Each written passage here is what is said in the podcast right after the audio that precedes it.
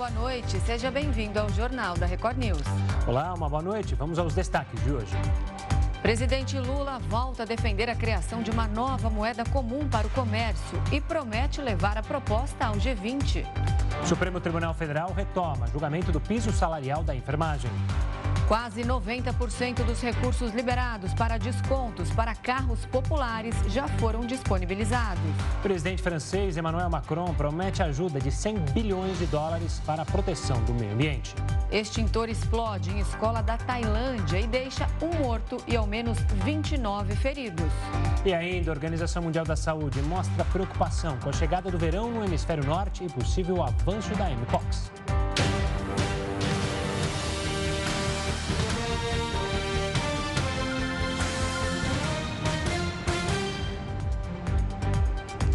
O presidente Lula voltou a defender a criação de uma nova moeda comum para o comércio e disse que vai levar a proposta ao G20 acabar com a fome.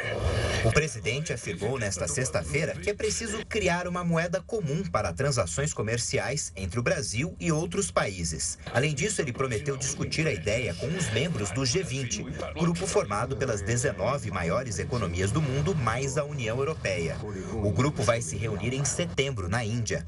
Desde o início do ano, o presidente brasileiro tem defendido a criação de uma moeda comum. Segundo ele, a medida é uma forma de reduzir a dependência em relação relação ao dólar e também de amenizar os custos operacionais de transações que envolvem os países.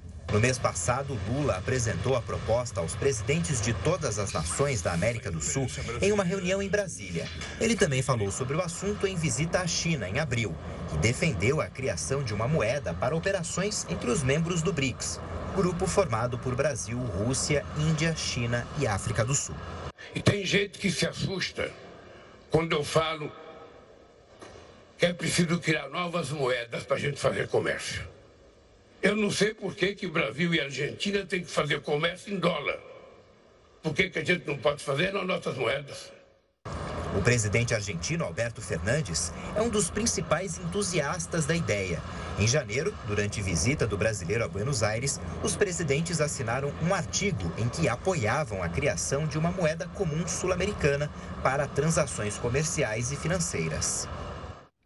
O Brasil e outros países da América Latina pediram para que o FMI ajude a Argentina, que vive uma intensa crise econômica.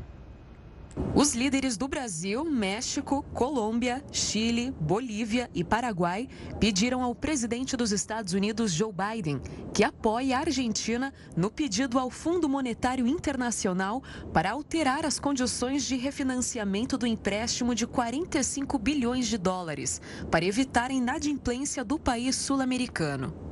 Em carta divulgada nesta quinta-feira pelo Itamaraty, Lula e os outros presidentes consideram possível encontrar uma solução que permita à Argentina superar a complexa situação econômica. Para essa especialista, a preocupação do presidente Lula hoje é que a crise da Argentina faça com que o Brasil perca um importante comprador dos produtos nacionais.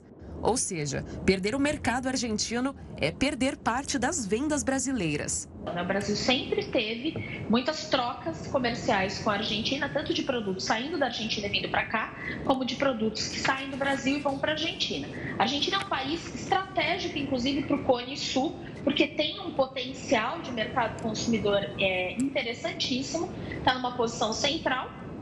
E, nada, e é importantíssimo realmente para o Mercosul. Já teve participações, inclusive, muito, muito sólidas dentro do bloco, quando a América Latina crescia. Após o pedido dos países sul-americanos, o FMI concordou nesta sexta-feira em estender o prazo de pagamento da dívida argentina em uma semana. Em crise, o governo vinha negociando o adiamento do pagamento de 2,7 bilhões de dólares, que deveria ter sido quitado entre ontem e hoje. O FMI deu o aval para que a Argentina pague o valor até 30 de junho. O governo do país ainda negocia com o FMI novos termos do programa de linha de crédito estendida. Apesar de a Argentina dever ao fundo, ela ainda depende de crédito liberado pela instituição para não piorar ainda mais o cenário interno. A expectativa é que haja um adiantamento de 12,4 bilhões de dólares pelo FMI ao governo argentino entre junho e dezembro. Por causa da crise, a Argentina enfrenta uma das maiores taxas de inflação do mundo. A segunda maior economia da América do Sul está praticamente sem acesso ao capital internacional. Os dados mais recentes da atividade econômica confirmaram um estágio de recessão. Além disso, a taxa de desemprego no país argentino aumentou para 6,9% no primeiro trimestre deste ano. A qualidade de vida dos brasileiros subiu quase 13% em 10 anos. O índice aumentou em todos os estados do país. De acordo com dados do Índice de Desempenho Socioeconômico divulgado pelo IBGE, todas as unidades da federação tiveram aumento na qualidade de vida e bem-estar no Brasil entre 2008 e 2018. Segundo o levantamento, a taxa passou de 5,452 para 6,147 pontos. O crescimento representa uma alta de quase 13%. Os estados com maior aumento no índice de qualidade de vida foram Roraima, onde a taxa subiu 32%, e Sergipe, com 25% de crescimento. Já o Rio Grande do Sul e o Rio de Janeiro, o índice teve a menor alta. O índice analisa temas como bem-estar, desigualdade, exclusão social e pobreza. A melhora no cenário é consequência de avanços na educação, saúde, moradia e lazer. Apesar da melhora, o estudo ainda aponta que a desigualdade é um problema no Brasil. O indicador estava em níveis melhores entre pessoas brancas do que entre pretos e pardos. Famílias com mulheres ou idosos como pessoa de referência também tiveram valores menores do que em outros grupos. E ainda sobre esse tema, no Rio de Janeiro, a cidade e o estado não acompanhou a melhora do país com base nos dados do Índice de Desempenho Socioeconômico para o Brasil. O repórter Marcos Marinho está na capital fluminense e traz mais detalhes sobre esse estudo. Boa noite, Marcos. Oi, Renata. Oi, Gustavo. Boa noite para vocês e para todos que nos acompanham aqui no Jornal da Record News. Essa pesquisa do IBGE revelou que o índice de desempenho subiu 12,5%, o que representa, de acordo com os pesquisadores, que a qualidade de vida melhorou no Brasil entre 2008 e 2009 e também entre 2017 e 2018. Só que ao contrário do que aconteceu no restante do país, a situação aqui no Rio de Janeiro é bem diferente. De acordo com a pesquisa, o Rio de Janeiro ficou estagnado e teve também um dos piores crescimentos de renda. Teve um dos índices mais baixos no que se refere ao crescimento de renda no país. A pesquisa diz que o Rio ficou estagnado pela falta de transporte público de qualidade, pela falta de lazer e também pela falta de moradia. O fato é que o Rio de Janeiro é uma cidade cara. É uma cidade que tem muitos pontos turísticos, mas que muitos cariocas nunca visitaram esses locais. E com relação ao transporte público, a situação realmente é muito complicada, porque muitos ônibus circulam lotados pela cidade, muitos veículos velhos circulam pelas ruas do Rio de Janeiro e a população é obrigada a se submeter a toda essa situação. Bom, a Secretaria Municipal de Transportes diz que está trabalhando para tentar minimizar, para tentar resolver esse problema com relação ao transporte público. Volto com vocês aí no estúdio. Obrigada, Marcos, pelas informações. E ó, já existe uma previsão de quando deve acontecer a votação da reforma tributária. A ideia é que aconteça na primeira semana de julho. O repórter Alessandro Saturno está em Brasília e traz mais detalhes para a gente dessa votação ao vivo. Boa noite, Saturno. Oi, Renata, boa noite para você, para o Gustavo e a todos ligados aqui na Record News. Pois é, esse assunto né, da reforma tributária já está em pauta na Câmara, mas lembrando né, para quem está nos assistindo, para poder pegar essa cronologia, eh, os deputados eles vão ter que se debruçar antes no arcabouço fiscal. Texto que saiu da Câmara foi para o Senado e agora, porque tiveram algumas mudanças no Senado, volta para a Câmara e lá os parlamentares eles vão ter que se debruçar antes disso tem várias alterações no arcabouço, entre elas é, a retirada né, do Fundo Constitucional do Distrito Federal, que investe em saúde, educação e segurança, e também do Fundeb. Então, a previsão agora da reforma tributária, que é o segundo passo né, dos parlamentares, é isso mesmo que você falou, a partir de meados de julho. Lembrando para quem está nos assistindo que esta semana o presidente da Câmara, o deputado Arthur Lira, né, ele se encontrou com governadores e também secretários de Fazenda, recebeu várias propostas e a promessa de Lira é se encontrar com os prefeitos das principais capitais, justamente para alinhar esse texto da reforma tributária. É, pelo menos ah, por enquanto, nesse momento, o clima é de ânimo, de paz e de tranquilidade. Né? A ideia é que esse texto passe tranquilamente, sem o menor problema, pelo plenário da Câmara. Lembrando agora que também o deputado Agnaldo Ribeiro, né, que foi o responsável, que é o responsável, na verdade, o relator da reforma tributária, ele deu uma entrevista coletiva acertando e alinhando alguns pontos é, que tratam da reforma, como, por exemplo, o IVA dual, que é o imposto que vai substituir cinco que já existem hoje. Estamos falando do ICMS, IPI, ISS e também PIS e COFINS. A ideia dessa reforma, é, Renato e Gustavo, é justamente trazer aí um imposto para o governo governo federal e outro para os estados e municípios. Além, é claro, de reduzir a alíquota para saúde, educação, transporte público e cesta básica. Então, a expectativa agora aqui em Brasília gira em torno desses dois pilares: arcabouço fiscal, que voltou para a Câmara, e a reforma tributária em meados de julho. A gente acompanha tudo aqui de Brasília e trazendo, é claro, os bastidores. Agora, o próximo passo de Lira é se encontrar com os prefeitos das capitais para acertar, ouvir proposta e, de repente, alinhar aí o que os prefeitos esperam do governo federal. Eu volto com vocês, Gustavo e Renata.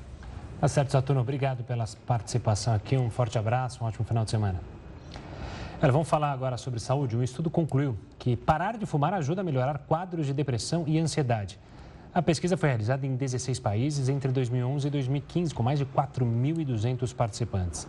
Os autores compararam a mudança nos resultados de saúde mental desde o início do acompanhamento daqueles que pararam de fumar com aqueles que continuaram fumando. O grupo das pessoas que ficaram sem fumar por 15 semanas apresentaram melhora na saúde mental. E ainda sobre esse assunto, a gente conversa agora com o professor de psiquiatria da Unifesp, Ronaldo Laranjeira. Professor, boa noite. Seja muito bem-vindo aqui ao Jornal da Record News. Obrigado, Renata. Obrigado, Gustavo. É um prazer estar aqui. Professor, então conta pra gente, é, os efeitos negativos do cigarro, além daquelas doenças já conhecidas, principalmente como câncer de pulmão, que a gente tanto ouve falar, também agora tem efeitos maléficos para o cérebro do fumante? É, essa é uma nova frente né, em relação ao tabaco. Né? A gente sabe há 70 anos que cigarro está associado ao câncer né, e vários tipos de doenças cardiovasculares, né? mas quando você vai, vai diminuindo o número de fumantes, né, você vai ficando com fumantes que acabam tendo quadros depressivos e quadros de ansiedade, né? porque o cigarro, a nicotina, né, que é, é, é a substância que tem o efeito psicoativo do cigarro, né? ela é um estimulante leve. Né? Então, a, a pessoa tem um efeito estimulante, mas cronicamente ela vai ficando mais ansiosa e mais deprimida. Então, se você comparar fumantes com não fumantes, você vai ver que os fumantes tendem a ser mais ansiosos e mais deprimidos. Na medida que eles conseguem parar, e a própria depressão e a própria ansiedade é uma barreira para muitos fumantes conseguirem parar de fumar, mas se a pessoa consegue, e tem, hoje em dia você tem novos medicamentos que ajudam muito as pessoas que têm o um mínimo de motivação para parar, em que ela possa efetivamente parar, ela vai ter uma melhora no, no, no quadro mental de uma maneira geral, né? Isso é uma, boa, é uma boa notícia, né? E talvez mais uma motivação para a gente é, alertar que diminuiu né, o número de fumantes. No Brasil, sei lá, 20, 30 anos atrás, nós tínhamos aí 25% da população fumante.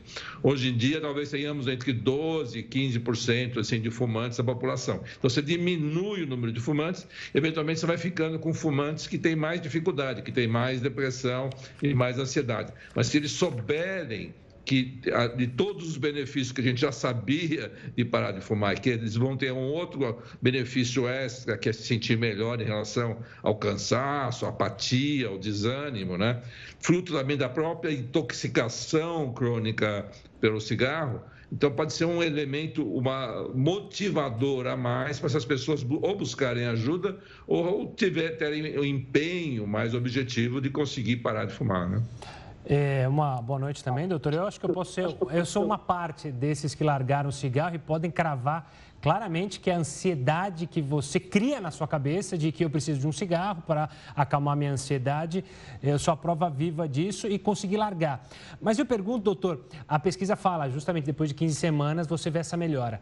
Mas o período da abstinência, você tende a ter um pico é, ou da depressão ou de abstinência é, ou até mesmo da ansiedade enquanto você tenta largar o cigarro? E como é que remédios, como o senhor mencionou, podem ajudar a justamente passar essa primeira barreira, que é conseguir as primeiras semanas ficar sem o cigarro? É, você tem dois, dois aspectos. Um é o medo né, do fumante, né? Como ele fumou, e o cigarro é, é um aspecto assim: a pessoa dá 10 tragadas em cada cigarro e fuma em média 20 cigarros. Então são 200 tragadas por dia por anos a fio, né? Nenhuma substância se usa tanto assim. Então, o fumante acaba desenvolvendo um medo de que se ele parar, ele vai ter um, vai ficar muito ansioso, vai entrar em pânico, em crise, né? Então, esse é o primeiro medo do fumante, né? O segundo, efetivamente, você tem sintomas de abstinência, principalmente nas quatro, seis primeiras semanas de fumar. Hoje em dia, você tem uh, reposição, uh, vários, duas, basicamente duas estratégias estratégias. Ou você repõe a nicotina, que é a responsável pelos sintomas de abstinência, quer seja na forma de chiclete de nicotina ou adesivo de nicotina. Isso por si só é um remédio que a pessoa pode comprar na farmácia sem nenhuma prescrição médica. Só se ela usar direito esses mecanismos, já dobra a chance da pessoa poder parar de fumar um mínimo de orientação e com esses, é, a reposição de nicotina. E, além disso, você tem outras medicações, tipo antidepressivos, e, que podem melhorar essa, esses sintomas de abstinências que realmente são desagradáveis. Né? Ninguém é, é, diminui essa barreira de, das pessoas pararem de fumar porque acabam se sentindo mal.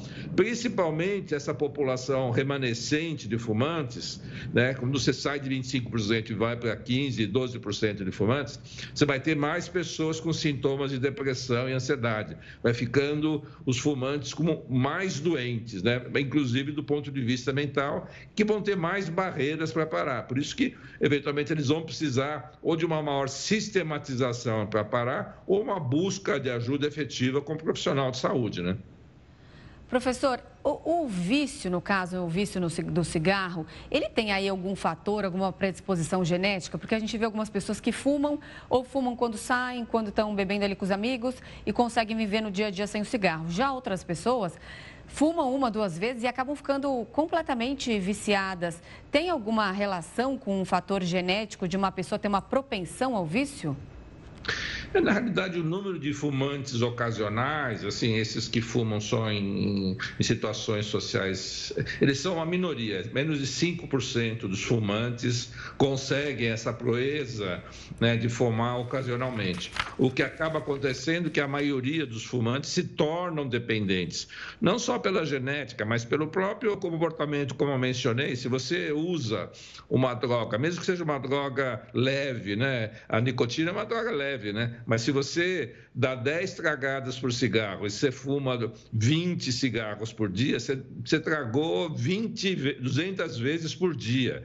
E isso por anos e anos e anos. Né? Então a pessoa desenvolve um tipo de. Uma das piores dependências é porque a pessoa usa aquela droga eh, sistematicamente. Você não vai fazer nada. O fumante Nada é mais repetitivo do que fumar, a não ser respirar. Ele fuma mais, ele dá mais tragadas do que come, qualquer outro comportamento. Então, por isso que uma parte dos fumantes, a maioria, né, na realidade, são 90, mais de 90% dos fumantes, eles ficam dependentes. O cérebro acaba desenvolvendo um apetite exacerbado uh, pela nicotina. Né? O fumante busca o efeito prazeroso e relaxante do primeiro momento da nicotina, né? E é por isso que, é, lógico que tem um componente genético, mas é, é, é o componente comportamental e físico, né? É isso que a indústria do tabaco sabe isso já há mais de 100 anos, né? Eles sabem que eles vendem um produto altamente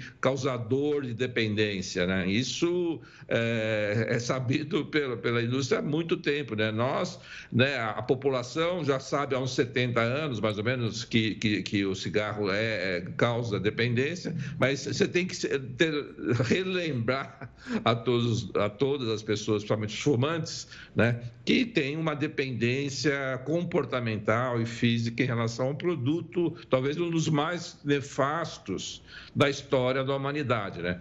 A boa notícia, né, não gostaria de deixar é, de falar isso, que o número de fumantes no Brasil é, diminuiu, né? Acho que foi uma política pública de anos e anos, né?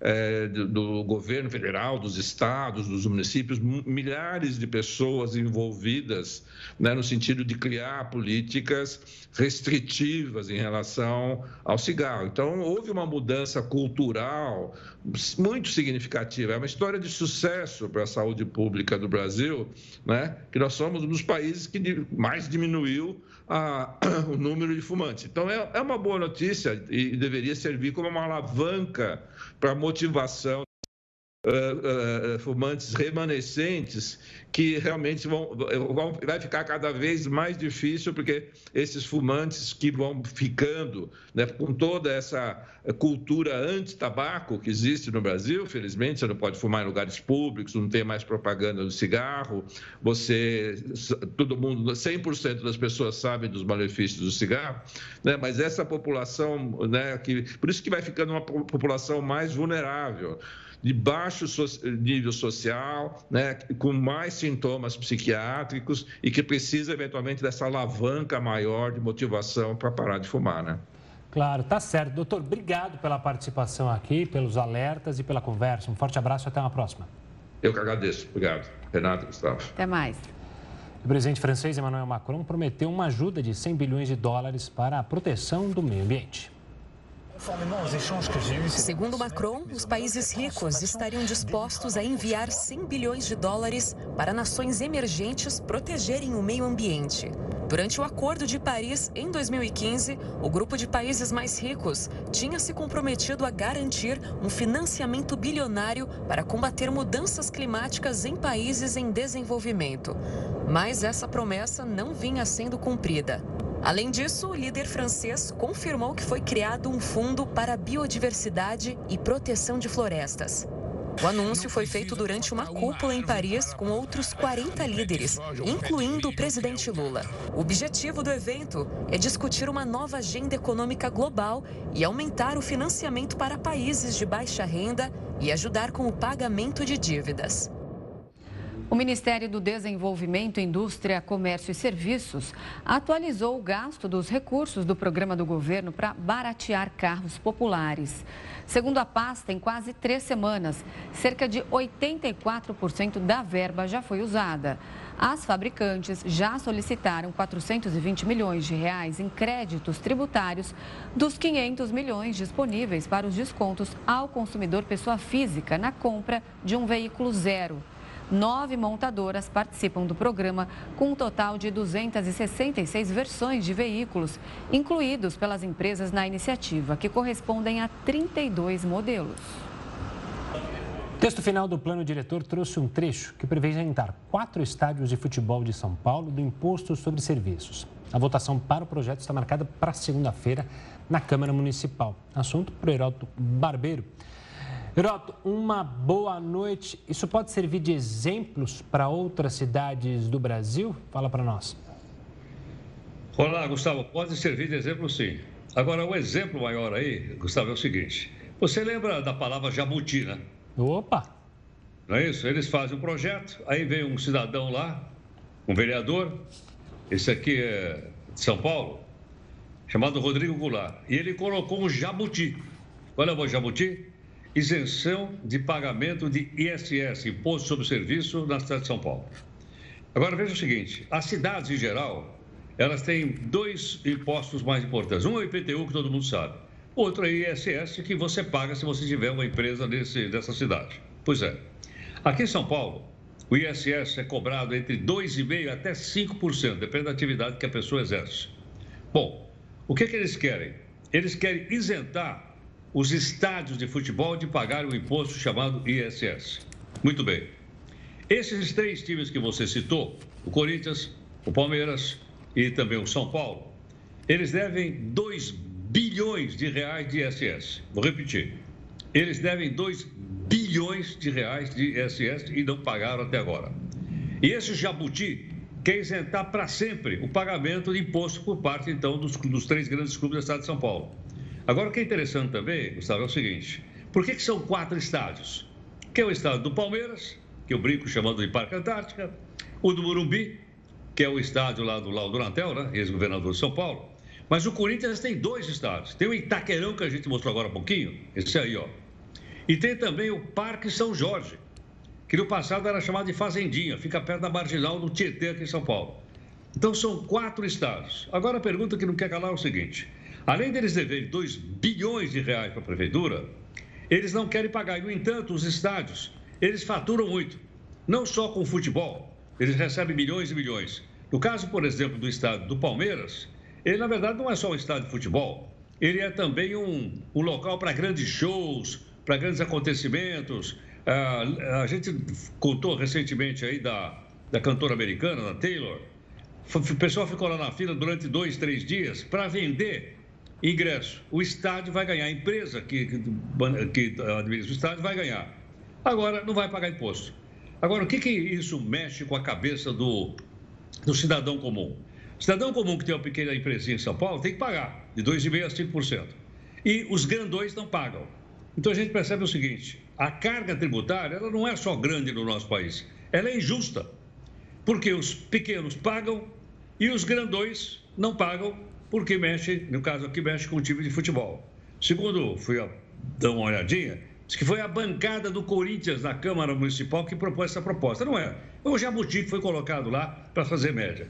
Outro detalhe, Gustavo, é o seguinte: o ano que vem tem eleição para vereador, tem eleição para prefeito. E os vereadores, então, numa dessas aproveitam para fazer média com a torcida e provavelmente se reeleger no ano que vem. Essa, esse jabuti vai ser votado na próxima segunda-feira. Então fica aí uma sugestão às pessoas para olharem para a cidadania. Não me interessa lá o partido político, não me interessa a coloração ideológica que o cidadão que interessa o seguinte: vão votar na segunda-feira e vão mais uma vez tungar os pequenos pagadores de impostos da cidade. E os grandões escapam.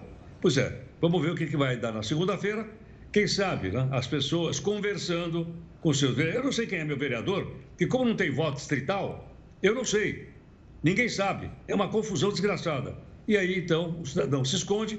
Provavelmente, o ano que vem, esses três grandões vão ajudar o vereador que propôs esse jabuti. E está lá o jabuti andando devagarinho, devagarinho pela Câmara Municipal, esperando segunda-feira, quando ele poderá, então, ser aprovado. Aí o jabuti vai comemorar com o nosso dinheiro que nós pagamos imposto. E eles, os grandões, não pagam. Dever 2 bilhões de ISS, imagina o que, que você pode fazer com 2 bilhões numa cidade que não tem saneamento básico, que tem ruas esburacadas, que falta uma porção de coisa para a cidade ficar melhor. Mas eles não vão pagar porque eles estão ligados a time de futebol. Bom, não sei o que vai acontecer, mas quem sabe né, até lá o jabuti se cansa e as pessoas peguem no pé do jabuti. Vamos aguardar, Gustavo. Vamos acompanhar, Heroto. É mesmo algo que faz a gente ficar. É, você, você, trouxe ontem, né, sobre a questão é, do dinheiro para sobrevivência, dos 600 reais que os bancos não podem pegar. E, ou seja, tem pessoas que estão sofrendo para pagar suas dívidas, dívidas ínfimas, perto do valor desses clubes.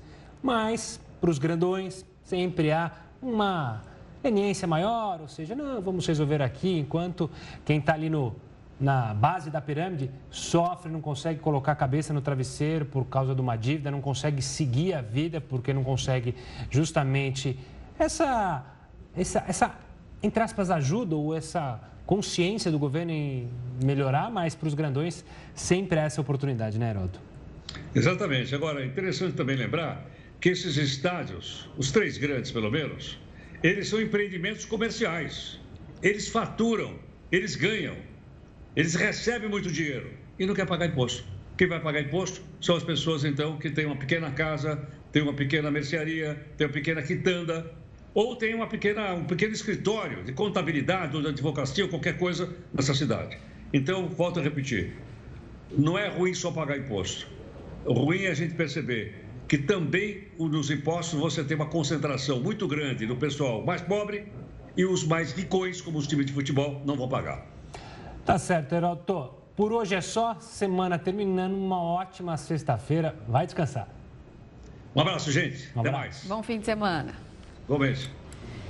E o Supremo Tribunal Federal retoma o julgamento que trata do piso salarial da enfermagem. É o que você vai ver daqui a pouco aqui no Jornal da Record News.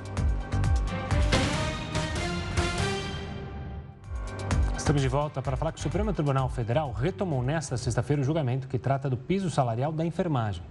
Após o voto conjunto dos ministros Gilmar Mendes e Luiz Roberto Barroso, o ministro Dias Toffoli apresentou posicionamento e propôs dois pontos novos sobre o piso da enfermagem. Toffoli defende que a implementação do piso salarial deve ocorrer de forma regionalizada, mediante negociação coletiva. O ministro votou para que o STF fixe ainda que o piso salarial se refere à remuneração global, que inclui bônus, incentivos e benefícios, e não ao vencimento base, que é o valor fixado em lei. O tema será analisado no plenário virtual até o dia 30 de junho. No entanto, caso haja algum novo pedido de vista ou de destaque, haverá uma nova suspensão.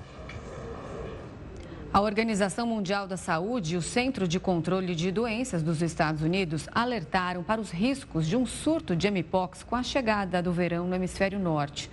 A preocupação aumenta porque o fluxo de turistas nessa época do ano cresce na região. Até agora foram registrados cerca de 88 mil casos da doença em 112 países. Nas últimas três semanas, a maior parte dos novos casos se concentrou no México e nos Estados Unidos. Já na África Central, a República Democrática do Congo apresenta um aumento importante dos casos. Na Europa, a Inglaterra é a região mais afetada, enquanto na Ásia, países como China, Japão, Coreia do Sul e Tailândia também apresentam crescimento. Ainda de acordo com as autoridades em saúde, a vacinação contra a Mpox é fundamental para o controle da doença. Com a cobertura vacinal completa, é possível reduzir em até 70% uma nova onda de casos. E é importante lembrar que o Brasil dispõe de um quantitativo limitado de doses da vacina e o grupo prioritário da campanha continua sendo a população vivendo com HIV. O número de casos de diabetes no mundo deve mais do que dobrar até 2050. Os casos de diabetes em todo o mundo podem chegar a 1,3 bilhão em 2050, mais do que o dobro dos números de 2021. O alerta veio a partir de novos estudos publicados na revista The Lancet, que alertaram ainda que o racismo estrutural e a desigualdade geográfica estão acelerando uma crise global da doença. Estima-se que o aumento dos casos se deva ao crescimento do diabetes tipo 2, que será causado por um aumento na prevalência da obesidade e também por mudanças mudanças demográficas. Segundo os estudos, em 2021 havia 529 milhões de pessoas vivendo com diabetes e o do tipo 2 era responsável por 90% de toda a prevalência, o que também deverá ser responsável pelo aumento potencial de até 1,3 bilhão de casos até 2050. As taxas de mortalidade da doença em países de baixa e média renda são duas vezes maiores do que nos países de alta renda. A pandemia de Covid-19 também ampliou a desigualdade desigualdade no diabetes e as pessoas com a enfermidade têm 50% mais chances de desenvolver uma infecção grave, duas vezes mais chances de morrer, de acordo com a série de estudos. E quem vai nos explicar mais sobre o crescimento da diabetes no mundo é o Dr. Fernando Valente. Ele é médico da Sociedade Brasileira de Endocrinologia e Metabologia. Boa noite, doutor. Muito bem-vindo. Obrigada pela participação. Eu queria que você começasse explicando para a gente, então, quais os fatores aí responsáveis por essa explosão da diabetes no mundo até 2050. Boa noite, Renata, Gustavo. Um prazer estar aqui. Olha, os principais fatores são o aumento da obesidade. Nós estamos vivendo uma epidemia de obesidade no Brasil e no mundo. E também como vocês já muito bem noticiaram, alterações é, demográficas. A população está envelhecendo cada vez mais, então nós temos é, pessoas mais idosas, em que realmente nós observamos uma incidência maior do tipo 2 da doença, o diabetes tipo 2, e relacionado também à obesidade que, embora seja mais frequente é, na idade adulta, está aparecendo cada vez mais cedo, mais precocemente em crianças, adolescentes. Então, nós temos visto já um aparecimento do diabetes, não mais depois dos 40, 45 anos, como víamos antigamente, mas até mais cedo 35, 30 anos e às vezes até já na adolescência. É, o aparecimento do diabetes do tipo 2, que é o principal tipo, 90% dos casos. Doutor, o que me chama a atenção, e claro que fique à vontade para discordar, mas a diabetes está se tornando uma doença que atinge todas as camadas da sociedade, ou seja, desde os mais ricos, que têm condição de comprar mais alimentos, até os mais pobres, porque hoje em dia com a industrialização está mais fácil comprar uma bolacha, um chocolate, que é super é, industrializado e cheio de açúcar do que um brócolis, uma banana. Isso também preocupa vocês, médicos, que essa obesidade, essa pandemia da obesidade está atingindo a sociedade como um todo?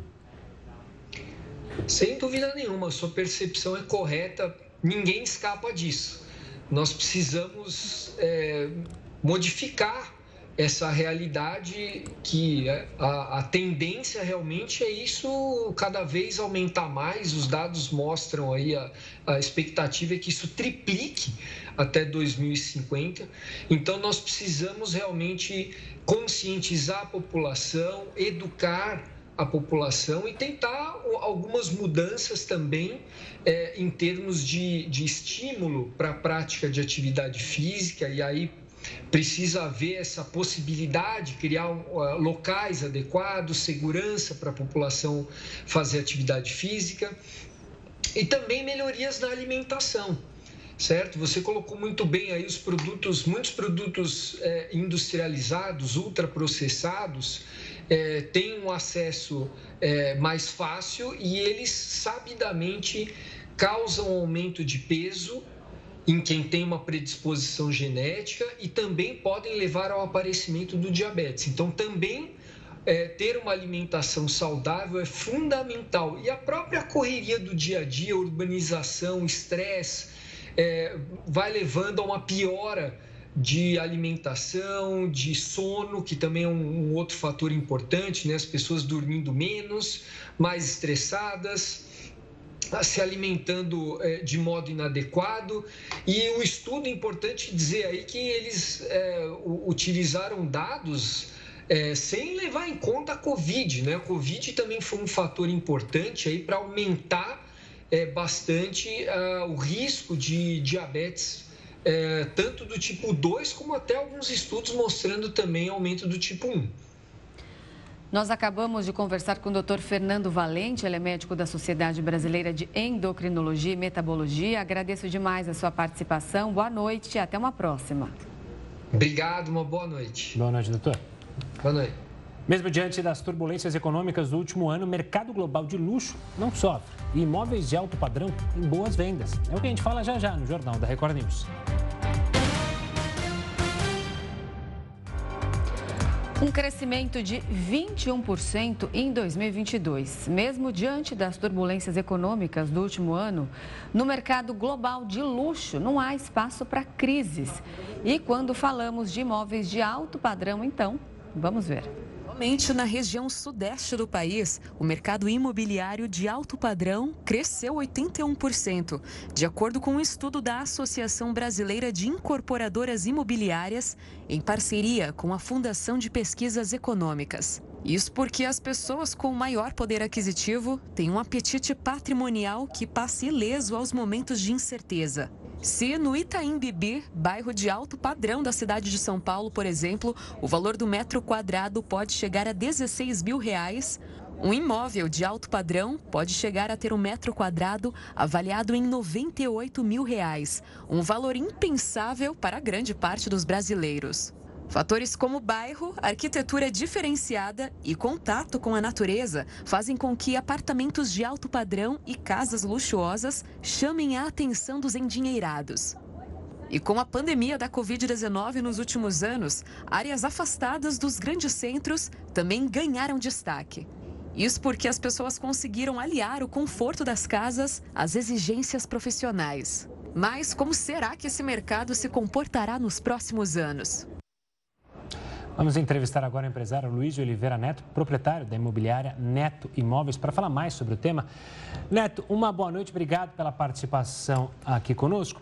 Uma dúvida que eu fico quando a gente vê essa reportagem falando sobre, justamente sobre esses imóveis de alto padrão, que existe uma máxima, não sei se ela ainda vale né, no mercado imobiliário, que tem bons momentos para vender e bons momentos para comprar. Não necessariamente esses são momentos idênticos. No mercado de luxo também é isso? Há os picos ali para venda e um bom momento para comprar? Ou ele também se move de maneira diferente? Boa noite, Gustavo. Boa noite, Renata, nossos telespectadores. É um prazer estar participando mais uma vez. O mercado de luxo, cada dia que passa aquecido, é diferente porque o mercado de luxo, você, essa, essa, essas novidades desses apartamentos com vista, com uma área gourmet sensacional, essas casas modernas, é dificilmente o mercado ele cai um pouco. O mercado de luxo ele sempre fica em alta. Eu estou há mais de 20 anos, dificilmente eu vi o mercado de luxo cair. É difícil, é difícil. Eu, na minha durante esses 20 anos, sabe? É, é, muito difícil. O mercado sempre em alta. Pessoas querendo comprar e, e aquela, o sonho, né? É o sonho do brasileiro ter a sua casa maravilhosa e o seu apartamento sensacional. Neto, agora falando aqui de São Paulo, por exemplo, ainda existem terrenos no bairro dos Jardins ou com, ali com vista para o Ibira Parque do Ibirapuera. É, há, há uma procurar novos espaços, o que eu quero te perguntar é se a localização ainda define alto padrão. Renata, é, essa, essa é uma pergunta boa. É, não há terreno, né? é difícil, porque as incorporadoras elas já compram há muito tempo e elas fazem um planejamento e, e assim não existe mais o terreno. Se existir o terreno, me fala que eu tenho 10 clientes compradores na fila. Não tem. É difícil achar um terreno hoje para você fazer uma bela casa, um belo do empreendimento. Os terrenos estão praticamente 99% vendidos. Não acha mais terreno. Principalmente os terrenos perto de metrô. As construtoras pegam pesado hoje. Os, os estúdios, que são aqueles de 38 metros, é, é, é, agora é a bola da vez. Não tem terreno. Não tem. Né? É dificilmente você vai achar um terreno em São Paulo hoje. As construtoras, 99 compram todos, todos, não sobra nada, nada, não sobra nem para gente montar uma barraquinha ali, não nada. Neto, pegando o gancho dessa pergunta da Renata e da sua resposta, é, a gente mostrou na pandemia, né, muita gente começou a buscar também outras é, outros tipos de imóveis, queria uma casa. É, isso tem também elevado os preços em cidades próximas aqui da capital paulista e também de outras regiões aí no Brasil também, é, procurando sair um pouco da capital paulista para viver com mais luxo ou com mais espaço. Isso também tem sido uma tendência ou já diminuiu isso? Parou, a febre já acabou, a pandemia todo mundo achou que ia morrer, né? Eu, a gente achou que ia morrer. Então, o cara que estava, tá, a família que estava dentro de um apartamento trancado, ele foi buscar a casa. A venda aumentou 200%, 400%. Só que agora a pandemia foi embora, as pessoas estão voltando, estão voltando para os seus apartamentos. E casa, não é todo mundo que quer, que quer morar em casa, né? Esse índice de assalto, enfim. Mas esses condomínios aí fora de São Paulo, fora de São Paulo, a procura é gigante, é gigante.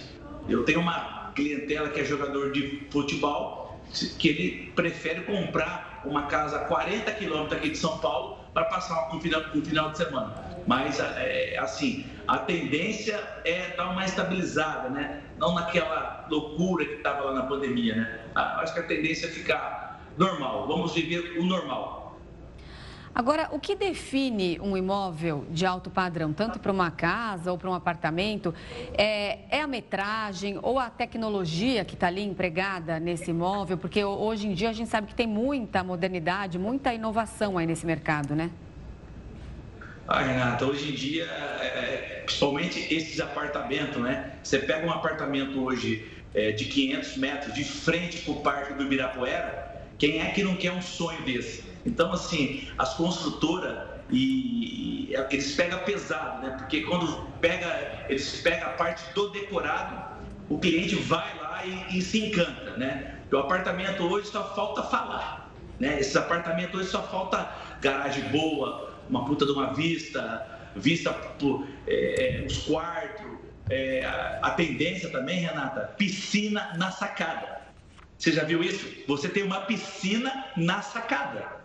Tem construtora que já está lançando, Gustavo, uma piscina na sacada. Você não precisa descer e, e, e ter um contato com os seus moradores, com seus amigos lá no prédio. Então, quer dizer, a tendência é, a tendência é espetacular. Piscina na sacada. Você já viu isso?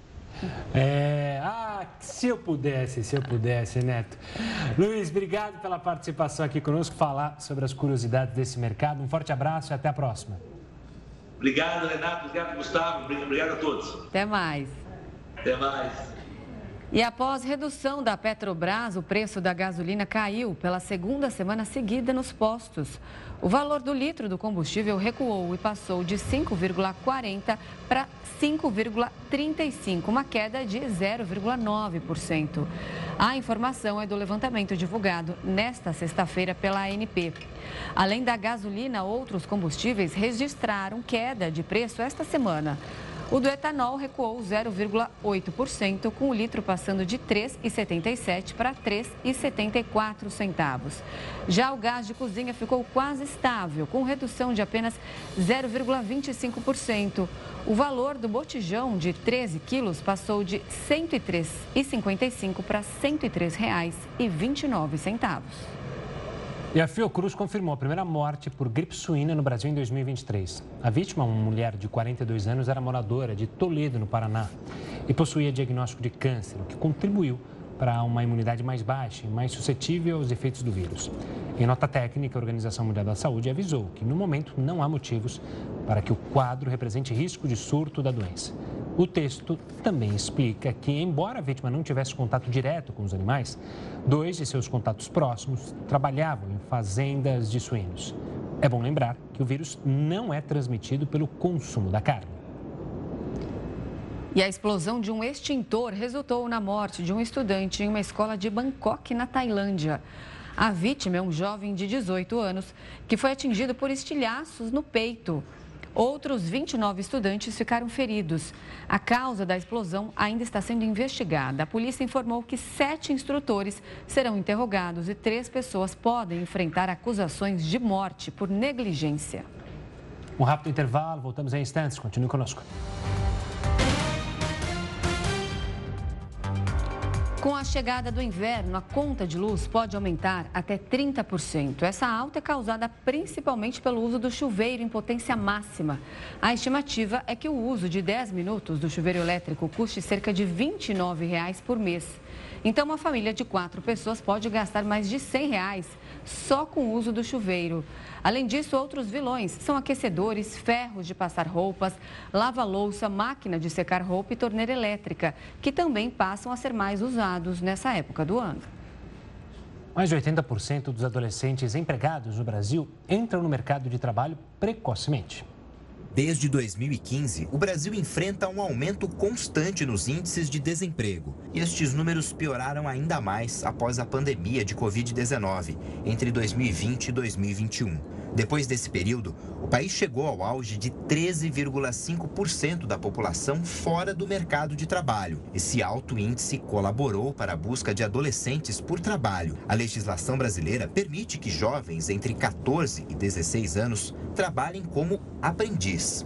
Entre 16 e 18 anos, é possível ter um trabalho parcial, desde que não realize atividades noturnas, insalubres e perigosas. Então, nós é, vimos que, conforme aumenta é, o, o, desemprego, aumenta o trabalho infantil, é, relativamente óbvio, né? mas a gente conseguiu ver esse número, porque aí tem a procura da renda, então a renda é sempre um caso que leva crianças e adolescentes ao trabalho infantil, e a gente reparou que dessa entrada no mercado de trabalho, é, quatro em cada cinco adolescentes estão no trabalho infantil. De acordo com um estudo da Fundação Abrinq, uma organização que luta pelos direitos de crianças e adolescentes, mais de um milhão de jovens entre 14 e 17 anos estavam trabalhando de forma irregular no Brasil nos três primeiros meses deste ano. O número representa quase 83% do total de pessoas dessa faixa etária presentes no mercado de trabalho. E o alto índice não é algo recente no Brasil. Desde 2019, a taxa se mantém acima dos 80%. Na busca por renda, esses adolescentes se afastam da escola mas a consequência vai além do atraso na educação. A entrada precoce no mercado de trabalho é algo que pode impactar a saúde dessas pessoas no futuro. Tem um problema na saúde, tanto física como mental, então esse é um problema que fica para a vida, e um problema no, no desempenho, na redução do desempenho escolar, que também é, é, um problema muito sério no futuro. Tem um estudo que a cada ano a mais é, de educação, de estudo, mais esse adulto vai ter renda, né? quebrando esse ciclo do trabalho infantil, não colocando de novo os seus filhos no trabalho infantil. Além de elaborar o estudo que apresenta esse cenário alarmante no Brasil, a Fundação Abrinq tem trabalhado em práticas para reduzir a quantidade de jovens que começam a trabalhar de forma precoce. Mas a Fundação alerta que, além da realização de campanhas, é preciso que toda a sociedade se junte para combater esse tipo de trabalho. Então, a gente pede também então, às empresas, para as organizações, para os prefeitos que trabalham é, com compromisso conosco de reduzir o trabalho infantil e a Fundação está sempre participando de espaços é, como Conanda e como Conaet, né, que é um, um conselho do Ministério do Trabalho, para redução que eu sempre digo é o seguinte: não existe uma solução única, não existe uma bala de prata para se combater o trabalho infantil. É uma ação do governo, da sociedade e das famílias. Um estudo concluiu que uma noite mal dormida tem o mesmo efeito do álcool no motorista ao volante. Um estudo recém-publicado na Nature and Science of Sleep descobriu que uma pessoa que dormiu menos de 5 horas tem a mesma probabilidade de sofrer um acidente de carro de uma pessoa alcoolizada. Nos últimos 20 anos, o número de acidentes causados por embriaguez diminuiu bastante, mas cerca de 20% de todas as colisões de veículos são causadas por fadiga. E nesse mesmo período, houve pouco progresso na redução de acidentes causados por cansaço. É, mais de 90% das pessoas, o recomendado é que elas durmam é, entre 7 e 9 horas de sono. E o fato de reduzir a, a, quantidade de sono, a quantidade de sono nas últimas 24 horas, isso afeta no dia a dia a ponto de reduzir a atenção do indivíduo e implicar em acidentes de trânsito nesse caso. Os pesquisadores descobriram que uma pessoa que dorme menos de 5 horas antes de dirigir quase duplica o risco de provocar um acidente de trânsito. Esse é o mesmo risco visto quando motoristas têm uma concentração de 0,05% de álcool no sangue. E o risco aumenta a cada hora de sono perdida na noite anterior. O Jornal da Record News fica por aqui. Muito obrigada pela companhia. Estou saindo de férias. Eu é, volto logo mais. Eu falar. Daqui 15 dias ela está de volta, mas merecidas férias para Renatinha curtir com a família. Mas você, eu sei que vai estar aqui com a gente na segunda-feira. Uma ótima noite. Fique agora com o News das 10 com a Nivien Reis. Tchau, tchau.